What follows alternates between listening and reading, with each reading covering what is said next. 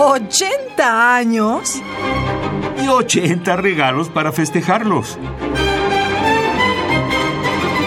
Cada día un regalo musical diferente. Alfred Schnittke nace el 24 de noviembre de 1934 y fallece el 3 de agosto de 1998. Fue un compositor soviético y alemán. Sus primeras obras muestran la fuerte influencia de Dmitri Shostakovich. Desarrolló una técnica poliestilística en obras como la épica Sinfonía número 1 y su primer concierto grosso de 1977. En la década de los 80, la música de Schnittke comenzó a hacerse más conocida en el extranjero con la publicación de su segundo y tercer cuartetos de cuerda, el ballet Per Gant, la tercera, la cuarta y la quinta sinfonías, conciertos para viola y el primer concierto para violonchelo. Schnittke creó un nuevo estilo que se ha llamado poliestilismo, donde yuxtapone y combina música de varios estilos del pasado y del presente. Una vez escribió, el objetivo de mi vida es unificar la música seria y la música ligera, aunque me rompa el cuello al hacerlo. Su primera obra de concierto en usar la técnica poliestilística fue la segunda sonata de violín, Quasi una sonata, cuya música, inclusive, aparece primero en el corto de animación The Glass Harmonica. Schnittke fue muy prolífico pese a las diversas afecciones cardíacas que padeció. Tiene cuatro cuartetos de cuerda, dos tríos de cuerda, seis concerti grosso y varios conciertos de violín, viola y cello. Pero después del ataque cardíaco que padeció en 1994, que lo dejó casi paralizado, Schnittke dejó de componer en gran medida. Completó algunas obras cortas en 1997 y también una novena sinfonía, cuya escritura era casi ilegible, pues padeció gran dificultad de movimiento hasta con su mano izquierda.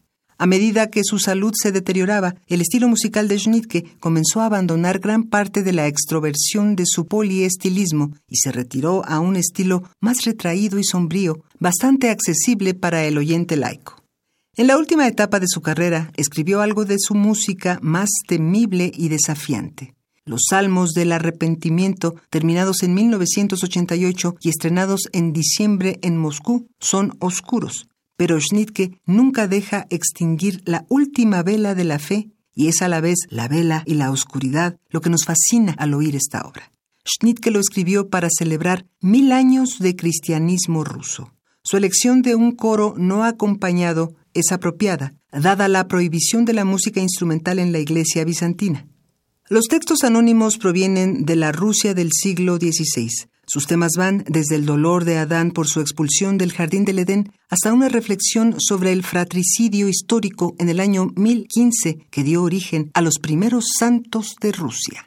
Vamos a ofrecerles de Alfred Schnittke, quien nace en la Unión de Repúblicas Socialistas Soviéticas en 1934 y fallece en Alemania en 1998, selecciones de sus doce Salmos de Arrepentimiento, obra de 1988, para coro mixto a capella. Interpreta el coro de la radio sueca y dirige Tonu Kaljuste.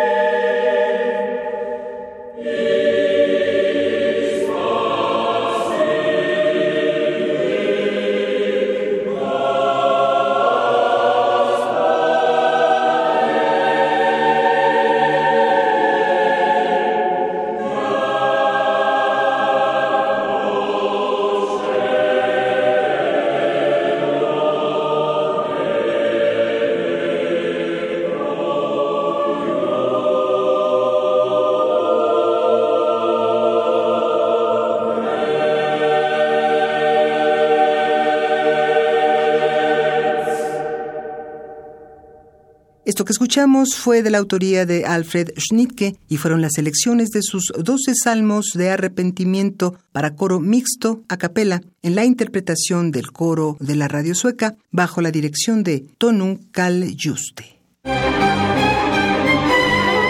¿80 años? Y 80 regalos para festejarlos. Cada día un regalo musical diferente. thank you